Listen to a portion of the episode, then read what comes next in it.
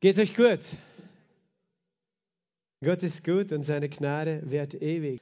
Hier steht, deshalb ermatten wir nicht, sondern wenn auch unser äußerer Mensch aufgerieben wird, so wird doch der innere Tag für Tag erneuert. Denn das schnell vorübergehende Leichte unserer Bedrängnis bewirkt uns ein über die Maßen überreiches, ewiges Gewicht von Herrlichkeit, da wir nicht das Sichtbare anschauen, sondern das Unsichtbare. Denn das Sichtbare ist zeitlich, das Unsichtbare aber ist ewig. Amen. Deshalb ermatten wir nicht. Sag mal, ich ermatte nicht. Ich ermatte nicht. Wir werden nicht ermatten, sagt Paulus hier, sagt Gott hier zu uns. Wir ermatten nicht. Auch wenn der äußere Mensch aufgerieben wird. Du hast einen äußeren Menschen, weißt du, dieser äußere Mensch ist vergänglich. Der ist noch nicht für die Ewigkeit tauglich, oder? Wir wissen das. Unser Leib ist noch nicht äh, erneuert.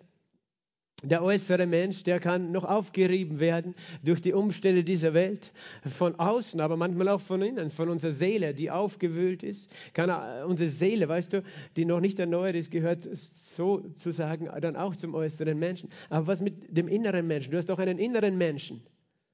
Sag mal, ich habe einen inneren Menschen. Hast du das gewusst? Es gibt den äußeren Menschen und den inneren Menschen, sagt uns die Bibel hier. Der innere Mensch, das ist dein Geist. Der Geist, der innere Mensch wird Tag für Tag erneuert. Jeden Tag. Das ist wunderbar, oder? Weil der Geist Gottes in uns wohnt. Wohnt der Geist Gottes in dir? Wenn du ein Kind Gottes bist, dann wohnt er in dir. Wenn du noch keins bist oder nicht sicher bist, dann ist heute der Tag, wo du eins sein kannst. Das ist ganz einfach. Die Bibel sagt, wie wir Kinder Gottes werden. So viele Jesus aufnahmen, denen gab er das Recht, Kinder Gottes zu werden. Wenn wir Jesus aufgenommen haben, sind wir Kinder Gottes, vorher nicht. Aber diese Entscheidung, die kannst du jederzeit treffen, mit ganzem Herzen. Und dann hast du sie getroffen, dann bist du ein Kind Gottes und dann ist dein innerer Mensch erneuert durch den Heiligen Geist, der wohnt in dir und der wird Tag für Tag erneuert. Halleluja.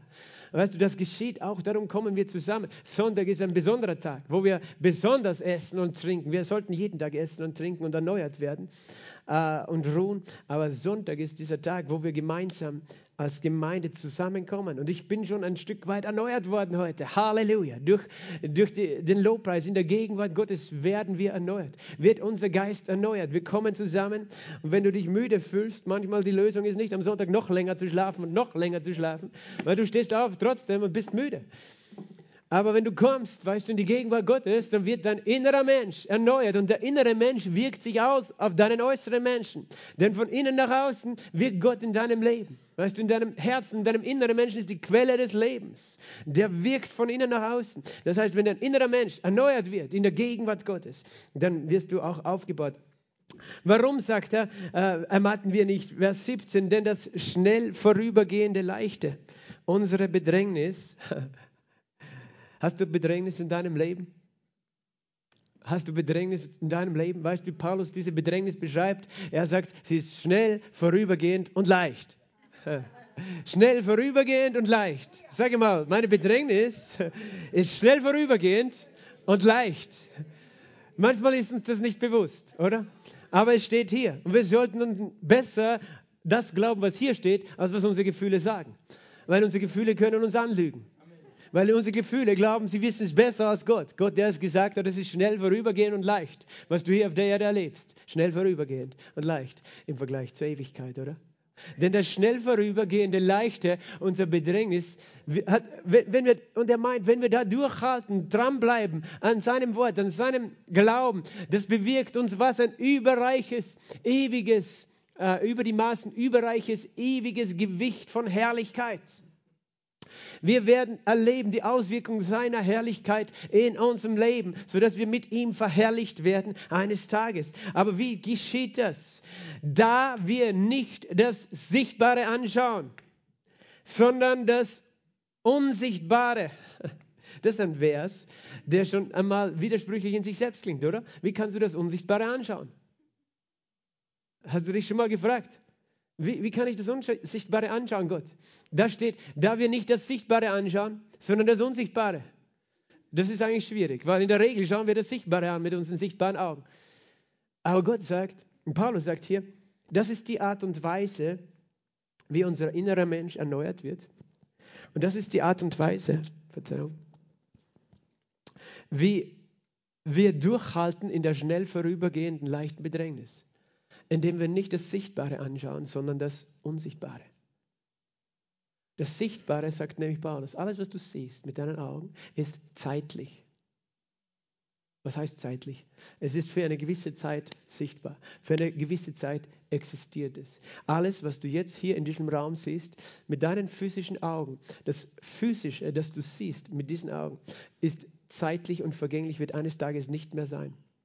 Das große Dilemma der Menschheit, oder dass alles vergänglich ist. Seit dem Sündenfall ist alles vergänglich und wir wollen so gerne ewig in, auf dieser Erde leben, denken manche Menschen. Aber das wird alles vergehen. Dieser Körper wird vergehen, weißt du.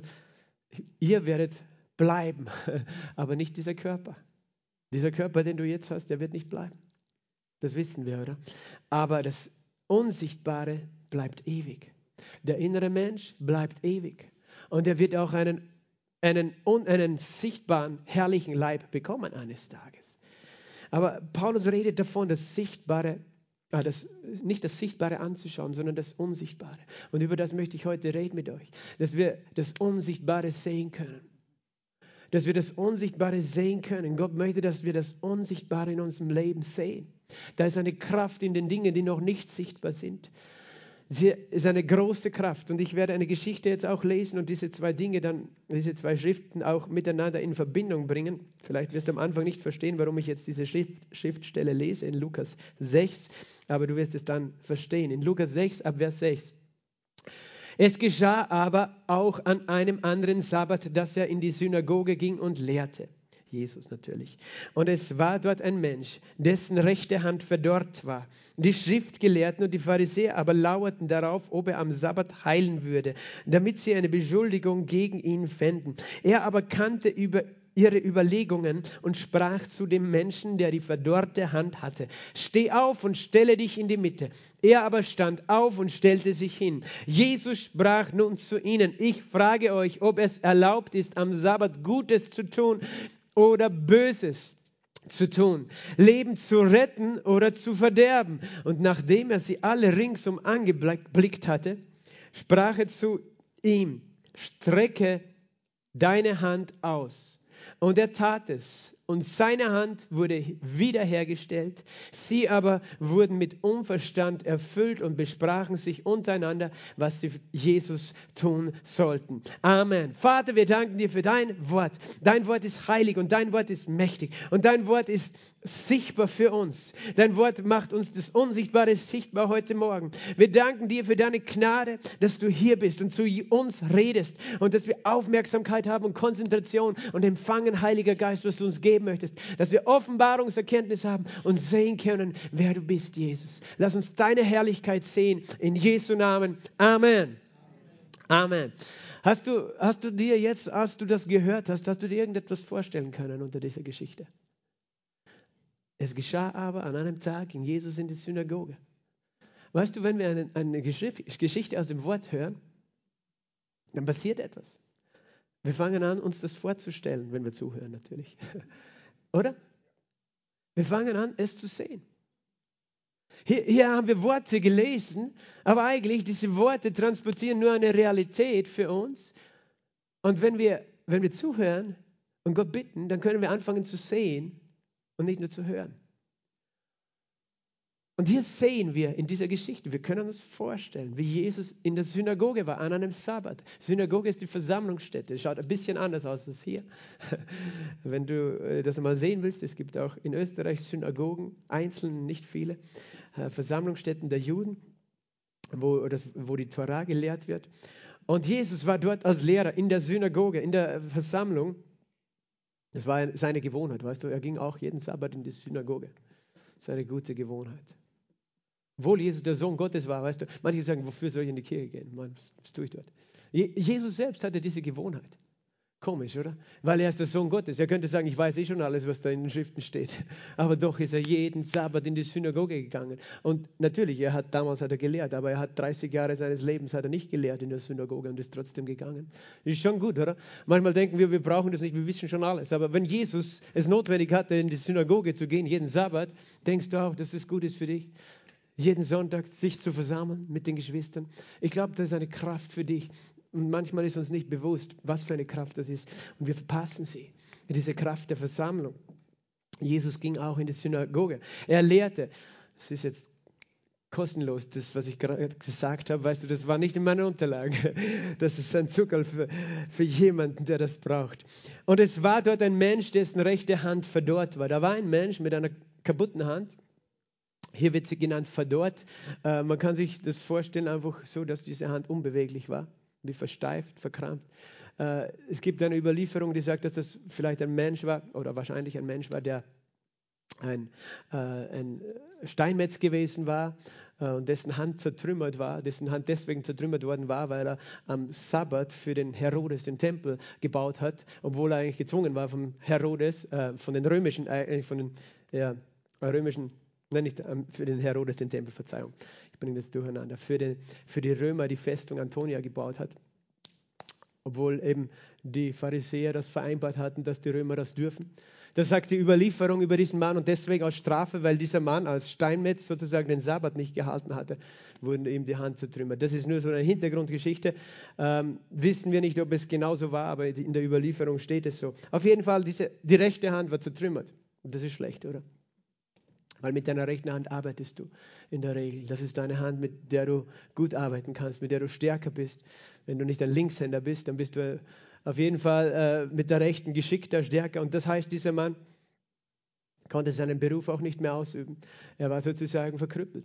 Und wir können uns alle, weißt du, in, in, dem, in den Geschichten der Bibel können wir uns immer hineinversetzen und sagen, okay, ich bin vielleicht jetzt nicht jemand, der keine rechte Hand hat, aber es gibt Dinge in deinem Leben, die du nicht tun kannst du, du tun möchtest, aber nicht tun kannst.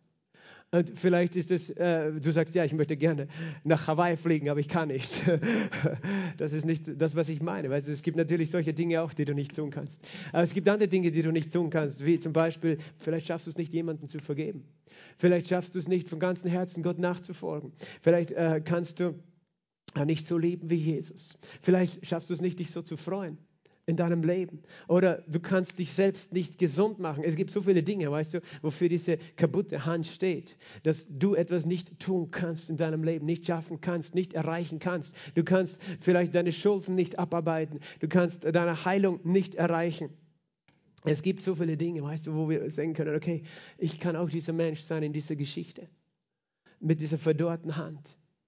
Vielleicht bist du ein Mann und du willst erfolgreich sein, aber du hast es nicht geschafft, erfolgreich zu sein weil du nicht stark genug, nicht klug genug oder sonst was warst, nicht glücklich genug sozusagen, bist nicht auf die Butterseite des Lebens gefallen wie andere. Und das ist wie deine Hand ist verkrüppelt, weißt du. Aber es gibt natürlich auch diese Realität, dass die Hand, die Gelenke tatsächlich nicht so funktionieren, wie sie sollen.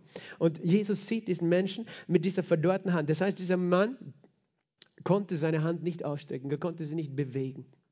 Wie weit das sozusagen, wissen wir jetzt auch nicht, steht nicht hier. Aber sage ich mal, ein guter Teil dieses Armes in der Hand, es war einfach unbeweglich. Und Jesus sah das auch. Es war scheinbar sichtbar, dass der eine verkrüppelte, verdorrte Hand hatte. Und die Schriftgelehrten waren schon gespannt, weil es war Sabbat und am Sabbat darf man nicht arbeiten. Weißt du, das, am Sabbat musst du ruhen, weil Gott schuf die Erde in sechs Tagen und am siebten Tag ruhte er. Das, das sagt uns das Wort und das glaube ich auch, dass es so war. Er ruhte am siebten Tag nicht, weil er so müde war. Nein, weil alles fertig war, weißt du. Weil alles fertig war. Am, am sechsten Tag schuf er noch den Menschen, dann sagt er, es war sehr gut. Übrigens sechs Tage. Manche glauben nicht, dass es sechs Tage war, aber die Bibel sagt, es wurde Abend, es wurde Morgen, der erste Tag. Ein Tag mit einer Nacht und einem Tag. Das heißt zwölf plus zwölf Stunden, 24 Stunden Tage. Gott braucht nicht sechs Millionen Jahre, um die Welt zu schaffen. Oder sechs Milliarden. Ich weiß, manche glauben das. Ich glaube das, was das Wort sagt. Und es macht mir so eine Freude, das zu glauben. Ich kann es dir nicht erklären, aber es macht mir eine Freude zu glauben. Weißt du, es macht mir eine, weißt du, warum es mir eine Freude macht? Weil Jesus hat gesagt, wenn ihr nicht wäret wie die Kinder, könnt ihr nicht in das Reich Gottes kommen. Und ich will ein Kind sein von meinem Vater, das glaubt, was er sagt. Und, und ich freue mich, weil ich glaube, mein Vater ist so stark und so mächtig. Er kann in sechs Tagen die ganze Welt schaffen. Halleluja. Das ist mein Vater, weißt du? Kleine Kinder im Kindergarten, die reden. Mein Papa kann das, mein Papa kann das. Halleluja. Ich hoffe, du hast einen Papa, der viel kann. Mein Papa kann die ganze Welt erschaffen in sechs Tagen. Halleluja. Darum kann mein Papa auch einen Toten auferwecken in einem Augenblick. Halleluja. Das ist unser Gott. Auf jeden Fall, die Pharisäer wollten nicht, dass er am Sabbat heilt. Aber das Sabbat eben, der hat eine Bedeutung, weißt du. Der hat diese Bedeutung, wir ruhen, weil es fertig ist. Das Werk ist fertig. Es ist vollbracht. Gott hat die Welt geschaffen und dann hat er gesagt, er hat alles angeschaut und er hat gesagt, du kannst es nachlesen, es war sehr gut. Es war sehr gut. Übrigens hat er das auch gesagt, als er dich erschaffen hat. Weil du glaubst es auch nicht, wenn du dich anschaust im Spiegel. Aber Gott sagt, als ich dich erschaffen habe, habe ich gesagt, es ist sehr gut. Er hat es gesagt zu Adam, weißt du, und wir wissen, dass Adam dann gesündigt hat und sich von Gott getrennt hat. Aber ursprünglich hat Gott Adam sehr gut gemacht. Und er hat auch dich ursprünglich sehr gut gemacht. Nur wir alle sind dann irgendwann weggegangen von Gott. Und das war nicht sehr gut, weil es hat uns zerstört. Die Sünde hat uns zerstört. Aber es ändert nichts daran, dass Gott dich liebt und dich sehr gut gemacht hat. Und er hat auch diesen Mann mit der verdorrten Hand sehr geliebt. Und es war für ihn sehr gut, dieser Mensch. Jeder Mensch ist wertvoll. Auch jemand, der ein Handicap hat, auch jemand, der nicht so viel zusammenbringt in seinem Leben wie die anderen, der etwas nicht kann, auch wenn du etwas nicht schaffst. Weil wir wollen alle wertvoll sein, oder? Wir wollen in dieser Welt etwas gelten. Und sind oft so angestrengt, das ist für Männer eben, es ist oft Erfolg, den sie nicht erreichen. Viele Menschen jagen dem Erfolg hinterher, aber viele erreichen ihn nicht. Manche schon, manche nicht. Und die fühlen sich dann vielleicht auch so wie dieser Mann mit der verkrüppelten Hand. Jeder wäre gern eine, weiß ich nicht, Schönheitskönigin von den Damen, nicht jede vielleicht. Aber weißt manche sind auf dem Laufsteg, manche nicht. Aber weißt du, es ändert nichts daran, dass Gott dich wunderbar geschaffen hat. Weil wir leben nicht nach den Maßstäben dieser Welt und wir suchen nicht die Anerkennung dieser Welt. Wir haben die Anerkennung unseres Vaters im Himmel, der uns liebt. Und die Pharisäer haben gewartet, na, was wird Jesus tun jetzt am Sabbat? Wird er diesen Mann heilen, weil dann wissen wir, dass er ein Gesetzesbrecher ist. Der kann auf keinen Fall ein Prophet oder der Sohn Gottes sein. Ähm, aber Jesus kannte die Überlegungen, heißt es in Vers 8. Und er sprach zu dem Menschen, der die verdorrte Hand hatte, stell, steh auf und stell dich in die Mitte. Steh auf und stell dich in die Mitte. Das heißt, Jesus hatte etwas vor. Die Pharisäer haben den Mann gesehen mit der verdorrten Hand irgendwie war scheinbar schon bekannt, hey, Jesus heilt. Weil sonst hätten sie nicht gewartet, dass etwas passieren könnte. Es hat sich schon herumgesprochen. Es sollte sich herumsprechen, dass Jesus heilt und Wunder tut. Wir haben ein Lied gesungen, weißt du, von diesen Wundern, die Gott getan hat. Und wir müssen davon reden. Wir müssen davon reden, wenn wir das sehen wollen. Und, und alleine, wenn wir über das reden, was hier steht, das, das beweist, dass Gott ein Gott ist, der Wunder tut. Und davon reden wir und das glauben wir. Da ist eine Kraft darin. Und Jesus stellte diesen Mann in die Mitte und stand auf und fragte, ist es erlaubt, am Sabbat Gutes zu tun oder Böses zu tun? Ist es Gutes zu tun oder Böses zu tun? Erlaubt. Naja, Gutes tun. Sollte es verboten sein am Sabbat? Leben zu retten oder zu verderben? Das sagt mir auch viel über, über Gott aus. Manchmal glauben wir, dieser Schicksalsschlag, den wir haben, weißt du, warum etwas kaputt ist in unserem Leben, das ist von Gott. Aber Jesus ist nicht gekommen, um dem die Hand zu brechen, oder? Sondern um sie zu heilen. Und er nennt das Heilen, Leben retten, Leben wiederherstellen, das nennt er das Gute, das Gute tun. Und Leben zu verderben oder die Hand zu zerstören, das nennt er das Böse. Weißt du, von Gott kommt nichts Böses. Manche sind noch immer nicht sicher, ob das Böse in ihrem Leben nicht doch von Gott kommt. Ich sage, nein, es kommt nicht von Gott. Gott ist nicht jemand, der Gutes und Böses tut. Er ist nicht so. Und manche von euch müssen das Konzept von Yin und Yang hinter sich lassen. Weil das sagt, in allem Bösen ist was Gutes, in allem Guten ist was Böses. Das ist eine Lüge vom Teufel. Das ist das teuflische Bild Gottes. Gott ist nicht, der Gott, an den wir glauben, ist nur gut. Da ist nichts Böses in ihm. Er ist Licht, in ihm ist keine Finsternis. Und das ist, weißt du, der Teufel wollte immer schon das Bild Gottes verdrehen. Ja, weißt du, Gott gibt das Gute, er gibt auch das Böse. Du musst das Böse von ihm annehmen. Nein, er gibt nicht das Böse, weil in ihm nichts Böses ist. Das ist nicht sein Wesen. Er ist gut, vollkommen gut, unbeschreiblich gut. Und das ist, hat Jesus hier gezeigt. Hey, ich bin nicht da, um Böses zu tun, sondern Gutes. Und ist das erlaubt am Sabbat? Abgesehen davon ist ja auch interessant. Aber wir, wir kommen jetzt zu dieser Situation, weißt du. Jesus schaut sie dann alle an, schaut so im Kreis herum. Steht, in der Mitte steht dieser Mann, weißt du, wie sich der gefühlt haben muss, ne? Wo, wo, wo er gemerkt hat, die Pharisäer möchten gar nicht, dass er geheilt ist.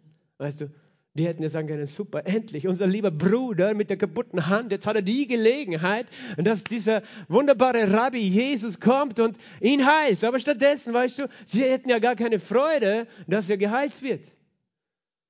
Das ist, wenn das Herz verhärtet ist, voller Eifersucht und Selbstgerechtigkeit. Jesus, äh, nachdem er sie alle ringsum angeblickt hat, er, hat sie einen nach den anderen angeschaut, diese Pharisäer und Schriftgelehrten. Es heißt sogar in Markus 1, äh, Markus 3 ist es auch geschrieben, diese Geschichte. Und hier heißt es, er blickte sie, umher, äh, blickte sie an mit Zorn, weißt du. Das hat Jesus wütend gemacht. Das lesen wir nur das eine Mal dass Jesus mit Zorn erfüllt war. Aber dieser Zorn, weil du denkst, ja, aber Gott ist nur gut. Zorn ist nicht an sich etwas Schlechtes, wenn es, wenn es eine andere Wurzel hat. Weißt du, es gibt bösen Zorn. Zorn ist das, dass Gott das Gute will für jemanden und er ist zornig über Ungerechtigkeit. Weißt du, wenn er nicht zornig wäre, wäre er gleichgültig. Ist mir egal, wie es dem geht, was die mit dem machen. Weißt du, es gibt diesen heiligen Zorn Gottes. Das ist, wir würden gerne unseren Zorn auf den heiligen Zorn bezeichnen. Das ist nicht, dein Zorn ist nicht immer der heilige Zorn, weißt du. Aber weißt du, dieses Gott hasst Ungerechtigkeit. Er hasst Ungerechtigkeit. Er hasst es, wenn jemand leidet. Er hasst es, wenn jemand von Menschen verachtet wird. Das hasst er, weil er diesen Menschen und alle Menschen liebt. Weißt du, ich habe Kinder, ich hasse es, wenn ein Kind dem anderen wehtut. Ich hasse es einfach. Es ist nicht, weil ich die Kinder hasse, sondern ich hasse es, wenn Ungerechtigkeit geschieht, weil ich alle meine Kinder liebe und ich möchte, dass sie alle glücklich sind und nicht, dass einer den anderen schlägt. Und, und äh, das wär, wenn, ich, wenn, wenn ich da nicht eingreifen würde als Vater, ist, ist mir egal, sollen die machen, was sie, dann, dann bin ich kein liebender Vater, oder? Sondern ich muss sagen, stopp. Und Jesus blickte sie alle an und dann sprach er. Und das möchte ich, dass du verstehst, weil wir lesen und reden oft davon, Jesus heilt. Aber wie hat er hier geheilt? In Vers 10, Lukas 6. Er sprach, strecke deine Hand aus. Strecke deine Hand aus. Das heißt, das, was Jesus gesprochen hat in diesem Moment, das war eigentlich entgegen dem, was er gesehen hat. Weil was er gesehen hat, war eine kaputte Hand, die unbeweglich war.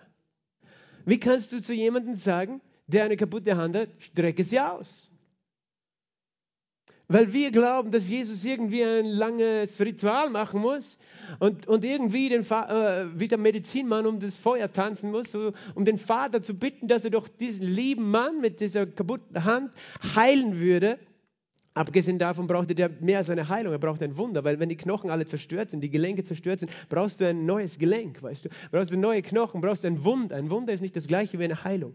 Auch wenn es in dem Fall sich ähnlich auswirkt, weil vielleicht die Schmerzen weg sind und so weiter. Aber er braucht ein, Heil, ein, ein, ein Heilungswunder von mir, ein Wunder von Gott.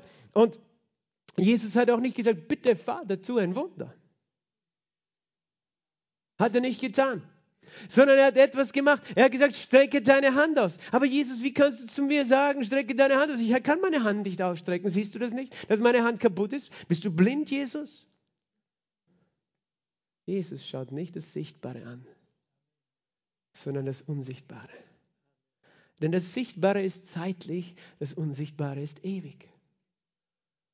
Und Jesus hat gesagt, der Sohn kann nicht eines tun in Johannes 5,19, außer was er den Vater tun sieht.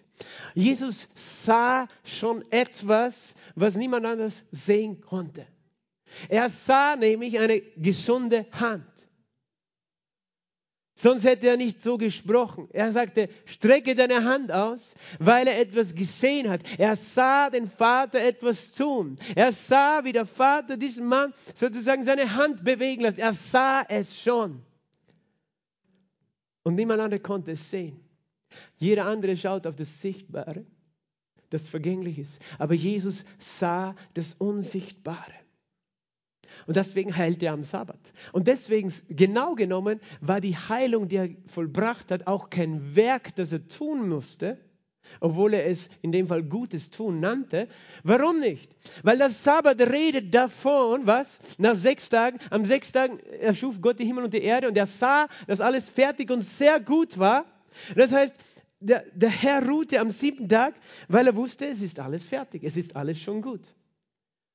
Und Jesus wusste, dass Sabbat bedeutet, es ist alles fertig es ist alles gut. Wenn alles fertig ist und alles gut ist, dann brauchst du nicht mehr bitten um etwas, was noch nicht gut ist, sondern es ist alles schon fertig. Es ist vollbracht, es ist vollkommen gemacht. Und Jesus konnte es sehen. Das Sabbat redet auch von dem siebten Jahrtausend, auf das wir warten. 6000 Jahre. Und das siebte Jahrtausend wird, nennt die Bibel das, äh, das Königreich, das tausendjährige Reich, wo Jesus auf der Erde herrscht. Es ist eine Zeit, in, dem wir, in der wir alle einen erneuerten neuen Körper haben, wo wir alle in der Herrlichkeit Gottes leben, mit Jesus, mit einem neuen Körper. Das heißt, so gesehen spricht der Sabbat auch davon, dass wir eines Tages erlöst sind von aller Vergänglichkeit.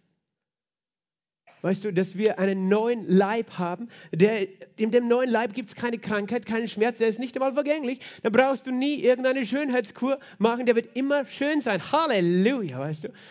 All das Geld, das, das ihr ausgeben müsst für eure Schönheitsprodukte, das wird nicht mehr notwendig sein. Ihr werdet strahlen jeden Tag. Du wirst aufstehen, der Licht kommt aus dir hervor. Licht kommt aus deinem Leib hervor. Du wirst immer schön sein. Du wirst, wie alt wirst du ausschauen? Ja, weißt du, Jesus war 33, als er gestorben ist. Aber du wirst immer jugendlich ausschauen. Keine Falten im Gesicht. So wirst du ausschauen beim Herrn. Aber dir wird auch nichts Körperliches fehlen. Dein Körper ist vollkommen. Aber Jesus konnte hineinblicken in das. Und das nennen wir auch Glauben. Weißt du, er sah das Sichtbare an, nicht das Sichtbare an, sondern das Unsichtbare. Denn das Sichtbare ist zeitlich, das Unsichtbare ist ewig. Und weil er sehen konnte, was niemand anders sehen konnte, konnte er sprechen, was niemand anders sprechen konnte. Und konnte geschehen, was nicht sonst geschehen wäre. Er sprach das, was er sah. Er sah diese fertige Hand. Und in seinen Worten war eine Kraft. Welche Kraft war in diesem Wort? Als der, der Mann das hört, weißt du, hatte für einen Moment vergessen, dass er eine kaputte Hand hat. Und hat gesehen in seinem eigenen Herzen, dass er eine Hand hat, die funktioniert. Er konnte etwas sehen, weil das Wort transportiert ein Bild. Verstehst du?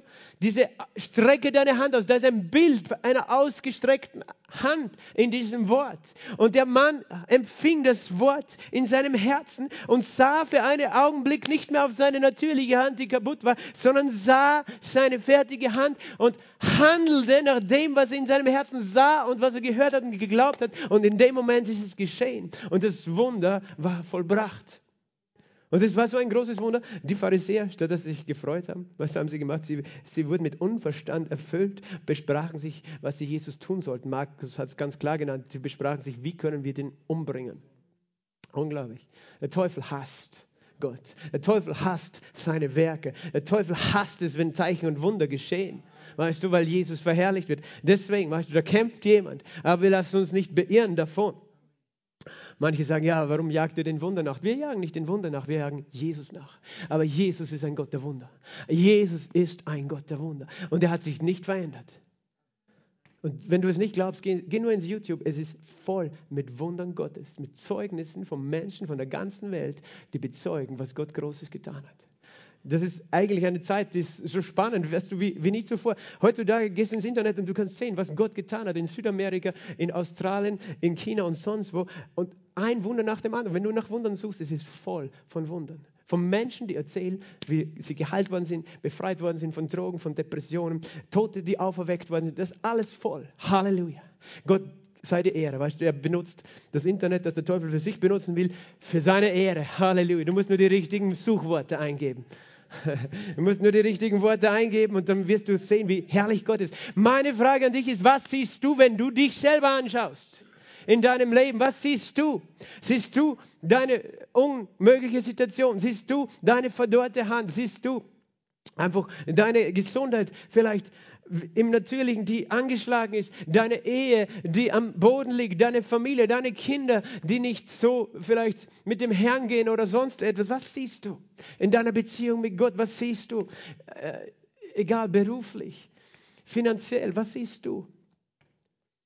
Und was ist unsere Aufgabe? Und was ist aber auch unsere Herausforderung? Wir schauen nicht das Sichtbare an, sondern das Unsichtbare. Pastor, wie kann ich das Unsichtbare ansehen?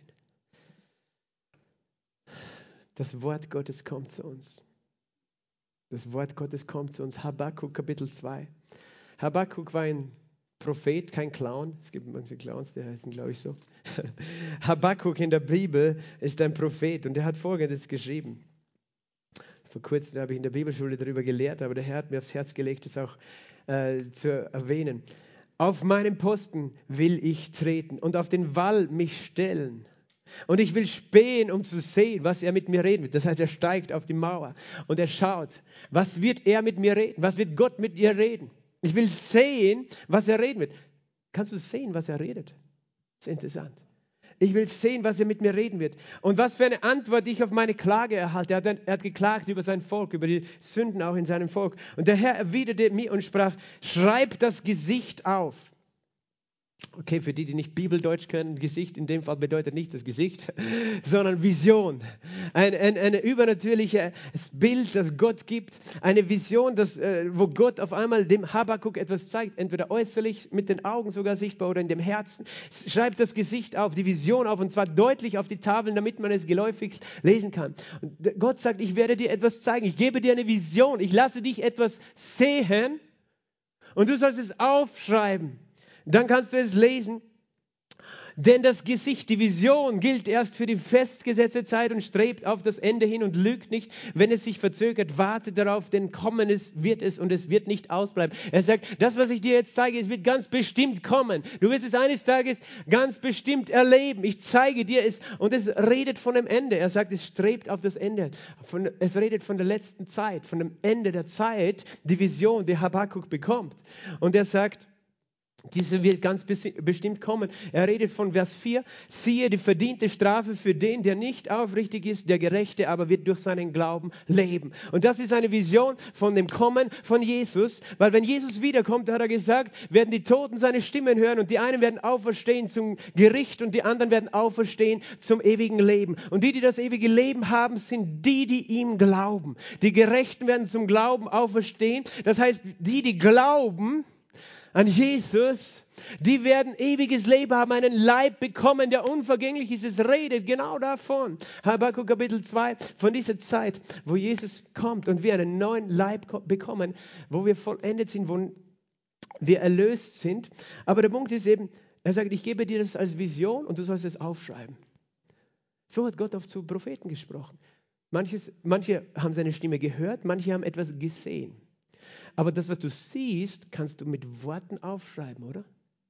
Das, was du siehst. Das heißt, Habakkuk, sagen wir mal, er hat es in seinem Geist, er hat die Augen geschlossen gehabt, in seinem Geist gesehen, den Menschen, der ewiges Leben trägt. Der Gerechte, der aus Glauben lebt, das konnte er in seinem Geist sehen. Den Menschen, der erlöst ist von aller Vergänglichkeit und Sünde. Er konnte es sehen und hat es aufgeschrieben. Und wenn es aufgeschrieben ist, dann kann es der Nächste lesen oder du selbst. Und jedes Mal, wenn du es wieder liest, kannst du es wieder sehen. Weil die Worte ein Bild transportieren, verstehst du? Die Worte transportieren ein Bild. Darum musst du auch wissen, was das bedeutet. Der Gerechte wird das Glauben leben, dass du verstehst. Da ist so viel drinnen. Es redet von der Herrlichkeit, die Gott für dich bereitet hat. Und du liest es und dann fangst du an, du machst deine Augen zu und du siehst es. Ganz viel redet die Bibel von der Zukunft, von der zukünftigen Herrlichkeit des Menschen. Im Neuen Testament ist die, ähm, die Lehre mit den zweithäufigsten Bibelversen. Die erst häufigste Lehre im Neuen Testament ist über Gnade und, und Erlösung. Die zweite ist über die Wiederkunft von Jesus und, und, das, und die ewige Erlösung. Das ist, die, die Bibel ist voll davon. Warum? Weil Gott möchte uns ein Bild geben, dass wir sehen können, dass wir es glauben können. Und es ist ein Bild von etwas, das in der Zukunft sein wird, aber schon fertig ist. Verstehst du? Du kannst die Bibel lesen und du siehst in der Bibel am Ende der Zeit, du siehst eine große Volksmenge von allen Sprachen, Völkern, Stämmen und Nationen, die stehen im Himmel vor dem Thron Gottes. Johannes konnte das sehen, noch bevor es überhaupt so viele Menschen gegeben hat, die an Jesus glaubten. Er konnte etwas sehen, weißt du? Und das, das heißt, du kannst lernen, dich selber schon in der Zukunft zu sehen. An einem Ort, wo alles vollkommen ist wo du vollkommen bist. Und wenn du dich in der Zukunft sehen kannst, weißt du, ich werde dort auch ankommen, oder? Wenn du dich dort sehen kannst im Himmel. Gott möchte, dass du dich siehst in der Herrlichkeit. Weil wenn du dich sehen kannst, dann hast du den Glauben, egal was ich jetzt sehe, eines Tages werde ich das sehen, werde ich dort sein, werde ich das erleben. Und ich kann es jetzt schon sehen und glauben. Davon hat, wir haben auch gelesen, 2. Korintherbrief, Kapitel 4. Und ich gebe euch die Verse davor von dem Vers, den wir heute schon gelesen haben. Da heißt da wir denselben Geist des Glaubens haben, Vers 13, nach dem, was geschrieben steht, ich habe geglaubt, darum habe ich geredet, so glauben wir auch, darum reden wir auch. Paulus sagt, wir haben einen Geist des Glaubens, der spricht. Denn wir wissen, dass der, welcher den Herrn Jesus auferweckt hat, auch uns mit Jesus auferwecken und uns mit sich vor, äh, und uns mit euch vor sich stellen wird. Ja, Paulus sieht in dem Moment, ich weiß, wir wissen, wir werden eines Tages vor Jesus stehen, auferweckt. Gemeinsam. Er redet von der Gemeinde in Korinth, die auch Herausforderungen, Bedrängnisse, Probleme hatte. Denn alles geschieht um euretwillen, damit die Gnade zunehmen und durch eine immer größere Zahl die Danksagen zur Ehre Gottes überreich mache. Deshalb ermatten wir nicht, sagt er, weil wir sehen können hinein in die Zukunft, weil wir etwas sehen können, das jetzt noch nicht fertig ausschaut, aber eines Tages fertig sein wird. Wir werden eines Tages mit Jesus auferweckt sein, im Himmel sein bei ihm.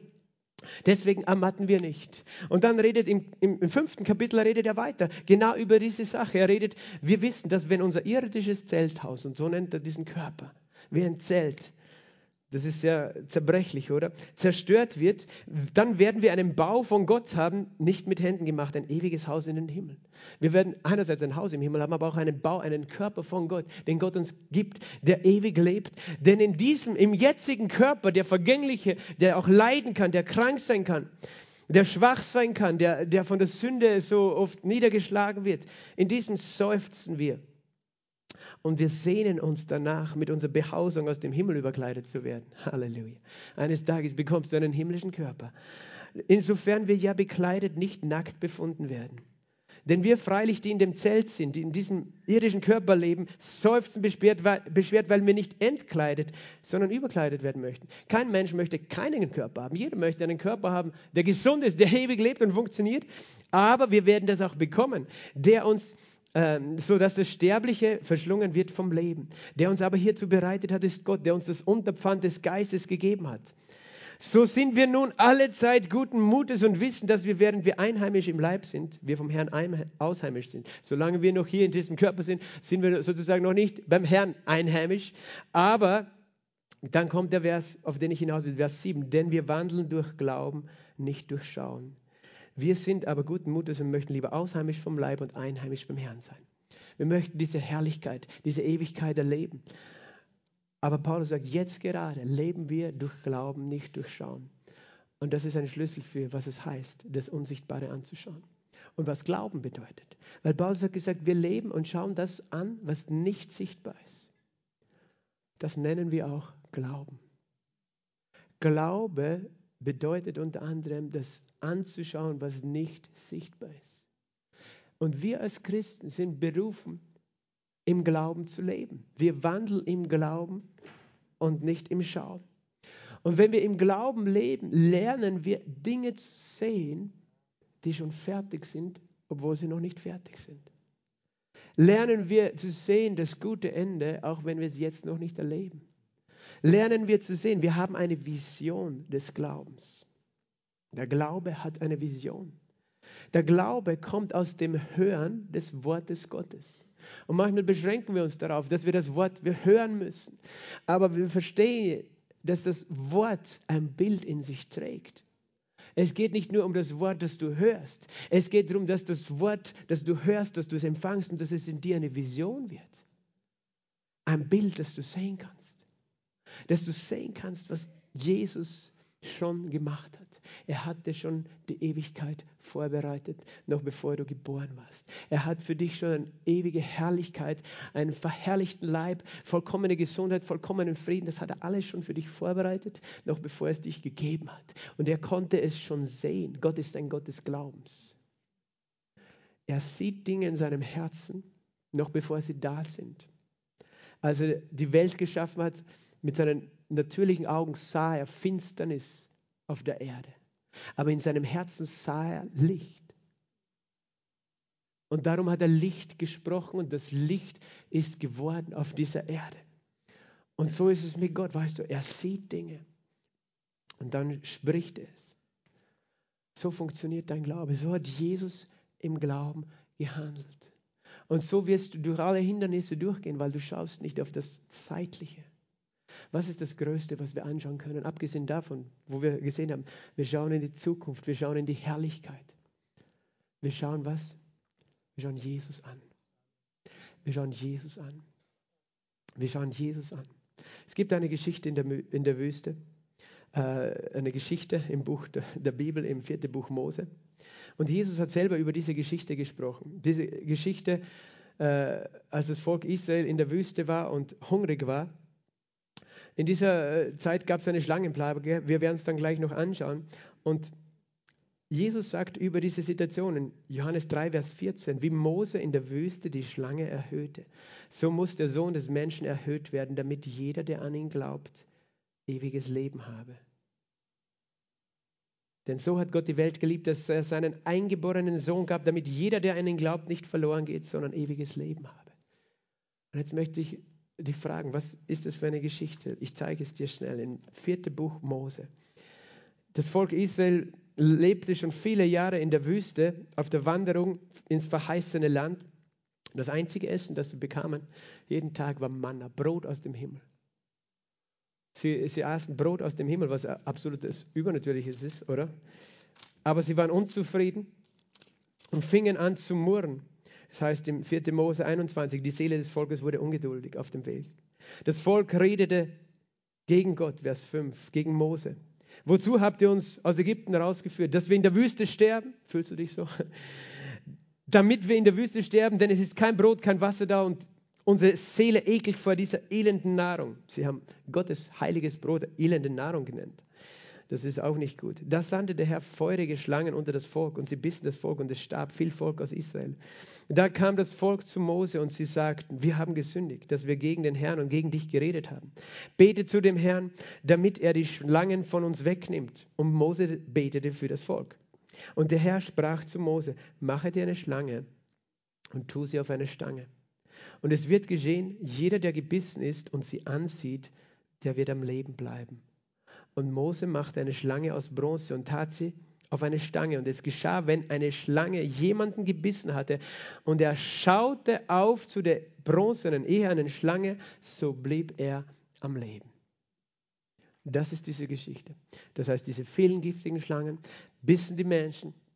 Die Menschen waren verzweifelt, sie wussten, ich sterbe. Und dann kommt Mose mit dem Auftrag Gottes, nimm eine Schlange aus Bronze, mach eine aus Bronze, tu sie auf ein Holz.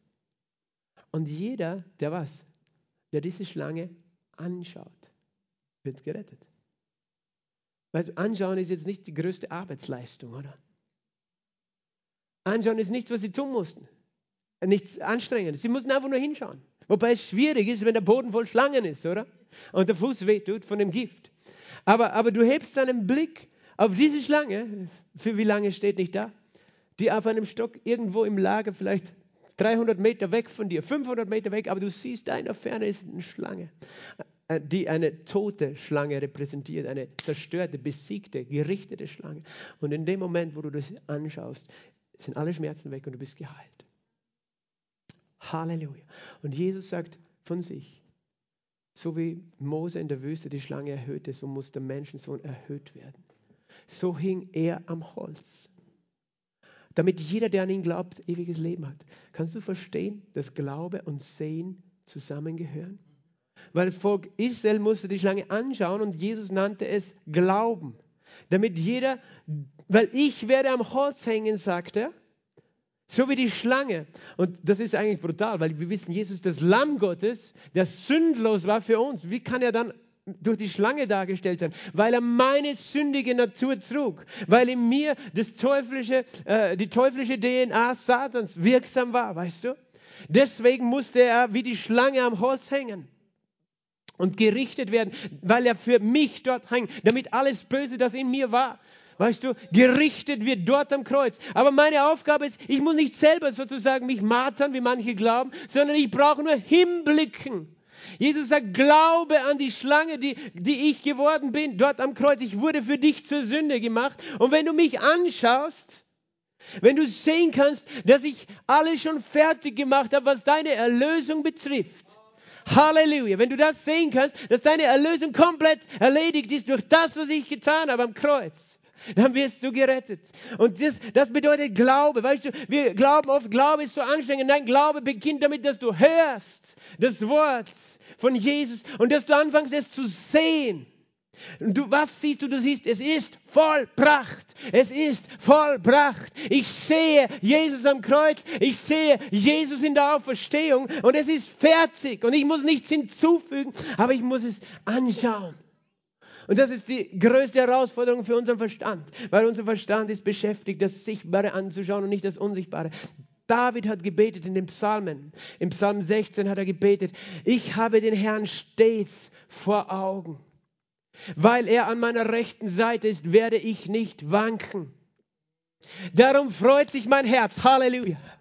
Darum frohlockt meine Seele, auch mein Geist, äh, mein Fleisch wird in Sicherheit ruhen. Er redet von Körper, Seele und Geist. Weißt du? Sein Herz, sein Geist freut sich. Seine Seele, seine Gedanken, seine Gefühle frohlocken und sein Fleisch, sein Körper wird gesund sein, wenn er was tut, wenn er den Herrn vor Augen hat. Er hat ihn vor Augen gehabt, Tag und Nacht.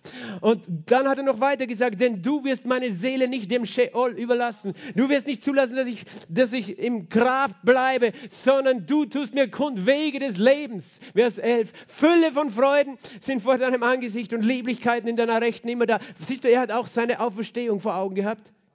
Kannst du das sehen? David sah auch schon seine eigene Auferstehung. Halleluja. Und natürlich die von Jesus. Und er sagt, ich sehe das und deswegen habe ich Kraft in meinem Leben. Und das bedeutet es, im Glauben zu leben. Das bedeutet es, nicht äh, zu Schanden zu werden, wenn die Bedrängnis kommt weil wir etwas sehen können. Gott möchte uns Vision geben. Glaube hat Vision.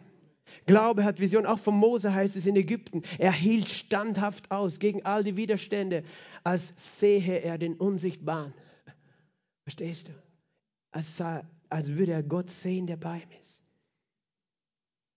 Und das, das, was Jesus hier gezeigt hat in dieser Geschichte mit der verdorrten Hand, hat ganz viel damit zu tun. Jesus hat so die Menschen geheilt. Er hat zu dem Gelähmten nicht gesagt, sei geheilt. Er hat gesagt, steh auf, nimm dein Bett und geh. Weil er konnte schon sehen, dass er geht. Verstehst du? Er sah etwas. Und Gott ermutigt dich heute, in dein Leben hineinzuschauen. Zuerst, du kannst natürlich einmal feststellen, was siehst du? Was siehst du an Mangel? Was siehst du an Schwierigkeiten? Was siehst du an Depression? Was siehst du an psychischen Problemen, an Krankheit, an Streit? Aber dann fang an, das Wort zu hören. Und was siehst du dann? Wenn Gott sagt, ich habe dich erlöst. Ich habe dich mit Frieden erfüllt. Ich habe dich befreit. Und dann fangst du an zu sehen. Wo schaust du hin? Du schaust auf das Kreuz. Und du fangst an zu sehen, dort am Kreuz ist alles erledigt worden für dich. Und du hältst es fest, du glaubst es und es wird zu einer Vision in dir. Du bekommst die Vision durch das Hören des Wortes weil das Wort Gottes transportiert das Bild. Und du bekommst die Vision durch den Heiligen Geist. Er gibt dir Vision für dein Leben. Er gibt dir Vision. Die, die Bibel sagt vom Heiligen Geist, wenn er gekommen ist, werden die Söhne und Töchter Visionen haben. Sie werden Visionen haben, weil Gott möchte, dass wir lernen, Dinge zu sehen und zu glauben. Und was tun wir dann, wenn wir anfangen, es zu sehen? Dann fangen wir an, es zu sprechen, so wie Jesus getan hat. Das ist, wie Glaube funktioniert. Du hörst das Wort, du siehst das Wort in dir drinnen. Es wird zu deiner Vision. Du fängst an zu sprechen über deine Vision und sie wird zustande kommen. Sehr oft machen wir genau das Gegenteil. Wir sprechen über das, was wir sehen, was nicht gut ist. Und es wird nur schlimmer. Es wird ein noch schlimmeres Bild in dir, je mehr du über deine Probleme redest. Auf einmal siehst du nur mehr Dunkelheit. Oder? Kennt jeder von uns? Darum sind wir hier, um das Wort zu hören. Amen. Lass uns gemeinsam aufstehen. Lass uns gemeinsam aufstehen, dem Herrn danken. Er ist hier und gibt uns Vision. Halleluja, Jesus. Halleluja, Jesus. Danke, Vater. Danke, Vater. Danke für deinen Geist und für deine Gegenwart, dass du da bist heute. Halleluja. Halleluja. Halleluja.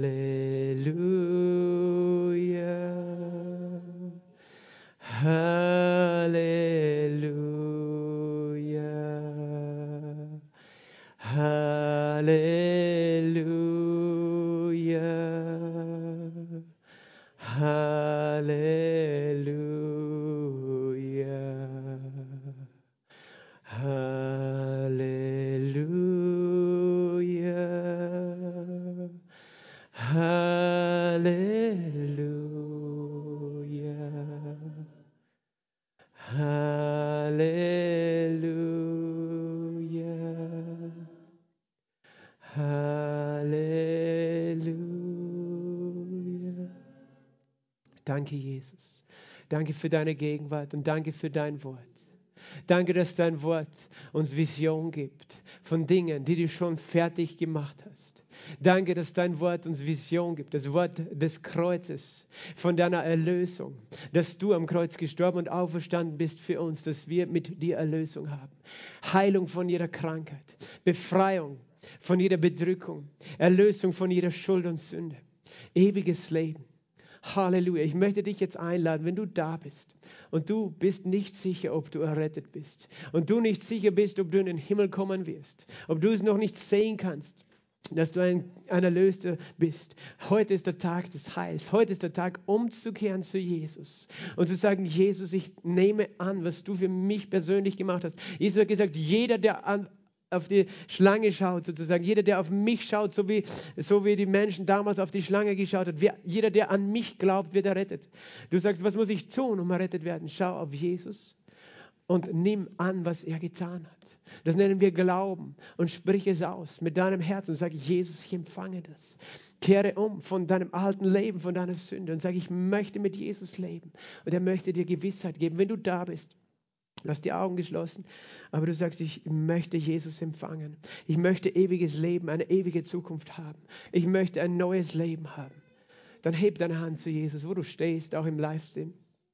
Oder du möchtest umkehren, weil du weggegangen bist von Gott und schon lange auf dem Weg weg warst von ihm, aber du sagst, du kommst heute zurück. Dann heb deine Hand zu Jesus und er sieht deine Hand, wo du immer stehst. Komm, Heiliger Geist, rühre die Herzen an. Weißt du, das ist manchmal ein Kampf für Menschen, die das noch nie gemacht haben, ein Kampf in dem Herzen. So, warum soll ich das tun und was will der überhaupt da vorne? Es geht nicht um mich. Es geht um einen Glaubensschritt, den du machst zu Jesus. Es ist dein Ausdruck des Glaubens, dass du sagst, ich nehme es an. Und wer du auch bist, im Saal oder im Livestream, ich möchte beten für dich, dann sprich mit mir dieses Gebet. Sag einfach, Herr Jesus. Lass uns das gemeinsam sagen. Herr Jesus, danke, dass du mich so sehr liebst. Danke, dass du für mich gekommen bist. Ich kann dich sehen, wie du dort gehangen bist, am Kreuz für mich. Ich kann sehen, dass du für meine Schuld gestorben bist. Und ich glaube es. Du bist am dritten Tag auferstanden und du lebst. Vergib meine Schuld und reinige mich mit deinem Blut. Sei mein Herr und sei mein Erlöser. Wasch mich rein mit deinem Blut. In Jesu Namen. Amen. Amen. Und Vater, ich bete für jeden Einzelnen hier. Ich bete, Herr, dass du uns die Augen unseres Herzens erleuchtest heute. In Jesu Namen, dass du uns sehen lässt. Im Namen Jesu Christi. Dass du uns sehen lässt, deine Herrlichkeit. Dass du uns sehen lässt, dein Wort, das wahr ist und das zustande kommt. Und du kennst die Menschen hier, die sich fühlen wie dieser Mann mit der verdorrten Hand. Als ob sie nicht schaffen, als ob sie nicht können. Als ob sie nicht Erfolg haben können. Und du bist hier heute, um zu sprechen. Strecke deine deine Hand aus. Strecke deine Hand aus. Und wenn du das bist, dann mach diese Glaubenshandlung. Wenn du sagst, das ist ein Bereich in meinem Leben, wo ich das Gefühl habe, ich komme nicht weiter. Ich kann es nicht. Ich schaffe es nicht, das zu tun. Ich schaffe es nicht zu freuen. Ich schaffe es nicht, die Depression zu überwinden. Dann streck deine Hand aus zu Gott und sag, Herr, ich strecke mich aus im Glauben.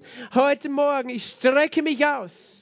Halleluja. Und der Heilige Geist ist es, der es bewirkt, der dich befähigt. Aber er möchte dich lernen zu sehen. Fang an zu sehen in deinem Herzen, wie du genau diese Situation überwindest. Fang an zu sehen, dass deine Schulden getilgt sind. Fang an zu sehen, dass deine Ehe voller Liebe, voller Heil ist, voller Freude ist. Deine Beziehung. Fang an zu sehen, dass deine Kinder gerettet sind auf dem Weg des Herrn. Fang an, es zu sehen in deinem Herzen und fang an, dem Herrn zu danken mit ausgestreckten Armen. Sag einfach, danke Herr, ich kann es sehen, ich kann es sehen. Fang an zu sehen, dass du rauskommst in der Früh aus dem Bett, aus deiner Depression und aufstehst voller Freude. Fang an, dich zu sehen. Komm, Heiliger Geist, und be belebe diese Gedanken und diese Worte gerade mit deiner Kraft in Jesu Namen. Ich löse dich von Depression jetzt im Namen Jesu, der du da bist. Und du kämpfst so mit schweren Depressionen. Ich löse dich im Namen Jesu und ich bedrohe diesen depressiven Geist zu gehen. In Jesu Namen. In Jesu Namen. Und da ist auch jemand, du hast tatsächlich Schmerzen am Handgelenk. Du hast vielleicht eine Entzündung, eine Sehnenscheidenentzündung oder von einem Unfall, dass deine Hand nicht richtig mobil ist. Egal, linke oder rechte. Lass mich sehen, wer das ist hier in diesem Raum. Wer ist hier?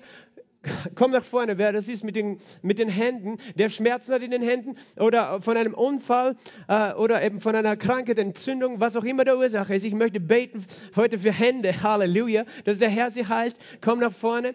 Das sind noch mehr als eine Halleluja.